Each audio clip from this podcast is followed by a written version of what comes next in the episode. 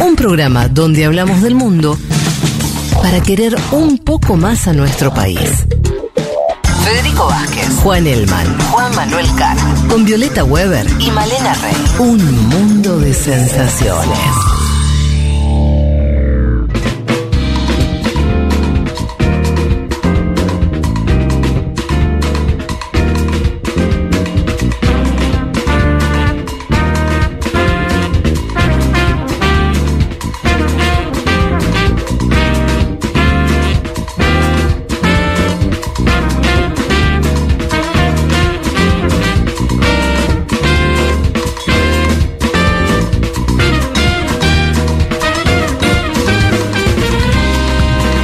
Estamos. Bueno, muchos mensajes que nos llegan. Uh, uh, um. Eh, Nora se pregunta eh, si el mismo respaldo de Estados Unidos sobre Israel y de Ucrania es una forma de derivar recursos y debilitar ambos conflictos. Bueno, eh, sí, que, que Estados Unidos tenga varios conflictos abiertos siempre es un problema. Preferiría no tenerlos, pero bueno, el mundo es complejo. Y cuando sos el, este, la potencia hegemónica, tenés esa, esa cuestión, ese problema. Sí, se cayó la señal, preguntan algunos, sí, tuvimos un corte, unos minutitos, ya está completamente superado. Eh, bien, Eh, acá se preguntan si la actual política del Estado de Israel, creo que no puso el nombre el oyente, eh, no es la misma que empezó con el éxodo de población palestina en la formación del Estado de Israel allá por fines de los años 40. Bueno, algunos están diciendo que es una reedición de, de esa situación. Yo creo que en realidad, voy a decir algo, me, me vas a matar, creo que es más grave en algún punto. Eh, me parece que es más grave. Este, pero bueno, es discutible. ¿Más grave en qué sentido? En que, que realmente las, las escenas de- de bombardeos, no, no, no es otra escala lo que estamos viendo en estos días Lo de los niños, yo te digo- referido a eh, comparación al, al- al 48 donde hubo desplazamiento de población, hubo, pero no, no, no hubo esta escala de saldo humanitario tan, tan desastroso. Pero bueno, eh, muchas cosas para pensar eh, sobre eso. Nos vamos a...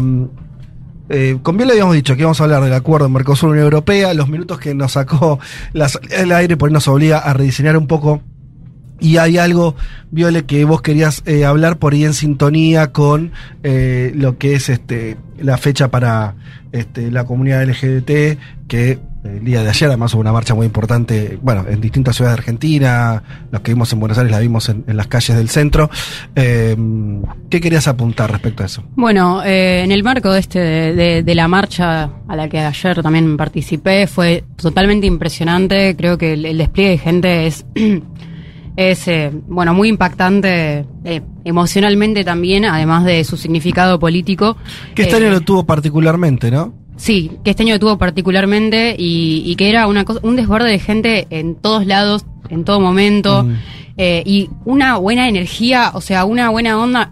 Quiero hacer este comentario porque me- a mí me llamó mucho la atención, que es que en un momento estábamos eh, agarrando Avenida de Mayo desde, digamos, desde Colón, haciendo una curva con los camiones, unos movimientos que son difíciles para mover masas, y tenía que pasar una ambulancia. Aparece una ambulancia con la sirena, pim pam pum, y yo no puedo explicarte la eficiencia con la que la gente abrió el paso y pasó la ambulancia eh, muy rápidamente. O sea, una, además de una logística muy impresionante, eh, la gente muy conectada con Claro. eh, lo que estaba pasando, con Sí. cómo, eh, con cómo convertir eso en una Mm. experiencia positiva en todos los sentidos. Y también un llamado muy fuerte a la movilización asociada en mi lectura y también por lo que, digamos, por las consignas que volvían constantemente con el avance de una agenda antiderechos en la política partidaria electoral. Asociada con, bueno, lo que pasó con mi ley en La Paso. Y con la posibilidad de que, bueno, de que eh, sea presidente Javier Milei con Ta- ta- totalmente antiderechos. Es importante eso que decís porque eh, viste que los últimos días, por lo menos yo lo vi así, hubo una especie de intento, o está viendo de normalización de la agenda de Milei, lo cual es bastante decir, o del personaje Milei a partir del apoyo de Macri. Vos empezás a ver que algunos medios de comunicación que primero eh, mostraban sus, sus, eh, facetas más este fascistas, como decís, antiderechos, retrógrados, ahora empiezan como a dibujar este idea de, bueno, es el cambio posible, ¿viste? Le empiezan a poner palabritas lindas y ahí empieza una no- normalización.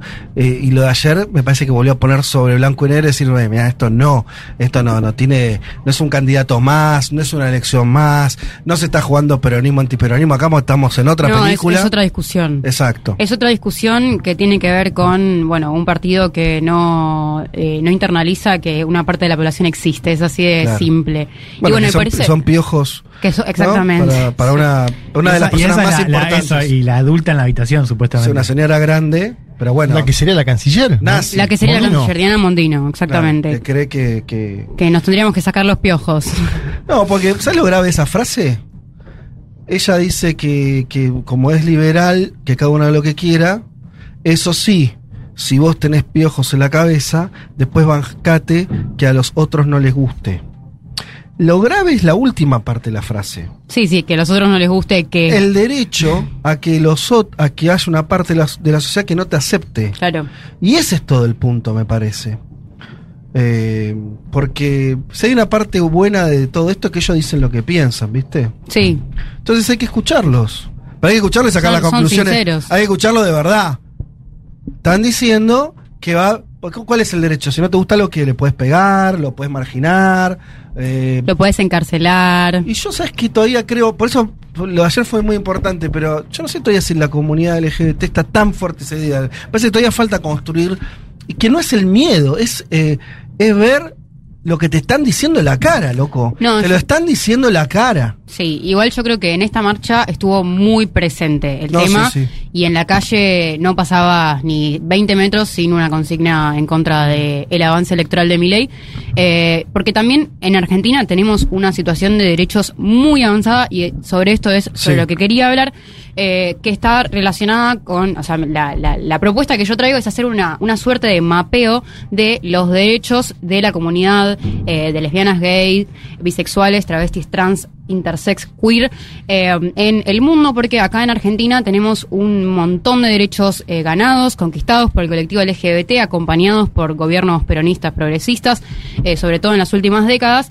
que no es el caso en una amplia mayoría, va, no sé si una amplia mayoría, pero en muchísimos países del mundo. Entonces quería hacer una suerte de punteo sobre cuál es la situación en, así, en a grandes rasgos en, en el mundo, basándome en, una, en, un, en un mapeo que ya realiza una organización que es la organización ILGA World, una organización que eh, se dedica a hacer, bueno, justamente este relevamiento sobre los países de la ONU, o sea, hablamos de una base de 193 países, y ellos recolectan información que ahora les voy a compartir algunos datos, empezando por, eh, por ejemplo, que hay 61 países en el mundo actualmente que criminalizan por ley las relaciones sexuales consensuadas entre personas del mismo sexo. Eh, mientras que hay dos que lo criminalizan de facto, es decir, que aunque no haya una ley que lo disponga, eh, si vos eh, estás, por ejemplo, eh, en una haciendo una demostración de afecto pública, te pueden llevar en cana. Mm. Después hay siete países en el mundo en los que hay pena de muerte por relaciones sexuales consensuadas entre personas del mismo sexo. Mientras que, bueno, por otro lado, sí, hay 130 en los que no es el caso, no se criminaliza, ¿no? ¿Tenés, tenés, eh, quiere- cuáles son esos países? Tengo, tengo, o sea, tengo más detalles sobre toda la información que voy a tener, que voy a dar, así que podemos meternos en, en cualquiera, si mi computadora no se tilda, que no sería el caso en este instante. Bueno, bueno, seguimos. Ahora, sigo y ahora volvemos. Vale. Eh, bueno, después hay solo 12 países en el mundo en los cuales hay protección constitucional a la orientación sexual. Eh, de los cuales en 5 hay protección a la identidad de género y en uno solo a la expresión de género. Es decir, que eh, la- la- constitucionalmente la normativa jurídica de tu país te protege en caso de estar, eh, de, de que la, la, digamos, la, la policía o eh, en el trabajo o en, en los estudios, demás, te genere un problema en relación asociado a tu identidad de género.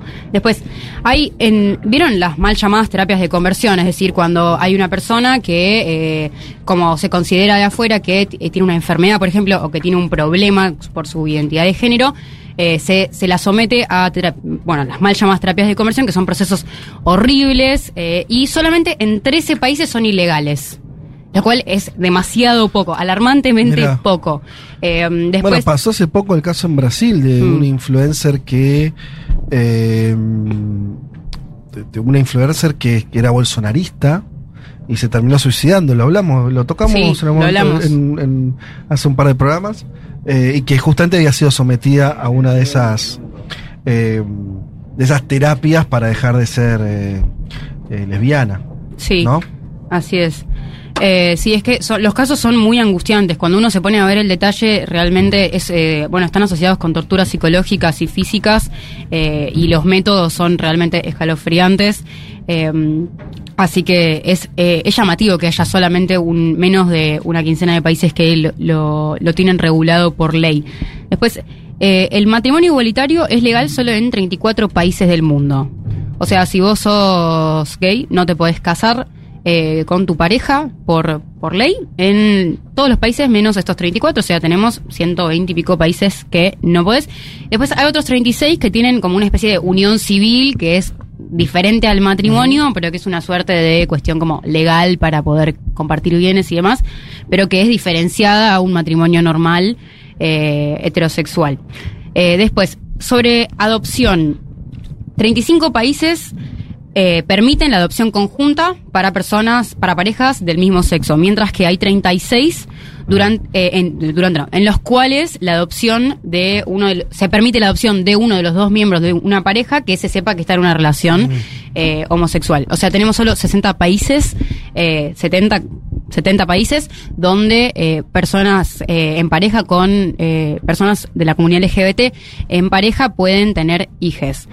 Después, hay 24 países donde el reconocimiento legal del género está basado en la autopercepción, es decir, que yo puedo determinar que soy el género que soy y eh, la, la- digamos, lo puedo poner en mi documento, eh, mientras que hay solo 19 que incluyen marcadores de género no binarios, incluyendo la Argentina.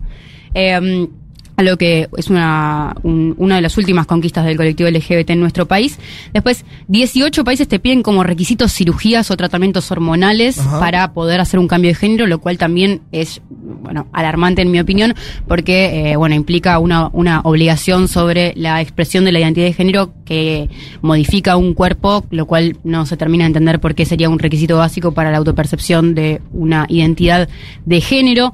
Eh, y después hay 23 países donde te dejan hacer el, el cambio de género en el DNI, pero tenés que eh, tener un diagnóstico. Así es la, esa es la palabra que se Mm. utiliza. Que también nos remonta a las concepciones de la identidad de género que la asocian con enfermedades o con eh, la conceptualización de eso como un problema, cuando no se entiende exactamente por qué debería ser un problema. Ahora, todos estos derechos que yo elegí, ahí sí ya reaccionó mi, mi computadora, así que podemos ver más detalles si, si quieren, pero son todos derechos que están garantizados en la Argentina. Eh, es obvio que siempre hay mm, eh, dificultades en la implementación de las leyes que los, que los legalizan en relación a, bueno, diferentes burocracias que capaz complican el cumplimiento de estas leyes, pero al final del día hay una legislación que eh, protege a las personas de la comunidad LGBT para que puedan ejercer sus derechos y su libertad en la identidad sexual. Eh, entonces, estos derechos que nosotros tenemos acá no están garantizados en todo el mundo, como recién revisamos, pero en Argentina efectivamente es legal. Es legal ser trolo, casarte, tener hijes, ser trans, ser no binario, vivirlo en tu corporalidad como te sientas mejor. Eh, y en este sentido es legal el amor trolo, un amor por el que se lucha un amor por el que se llora, un amor que existe y que existió siempre y que por eso ahora es nuestro deber proteger esos derechos, no dar ni un paso atrás y eh, no permitir el avance de derechas electorales que nos eh, pasen por arriba, que nos busquen invisibilizar nuevamente.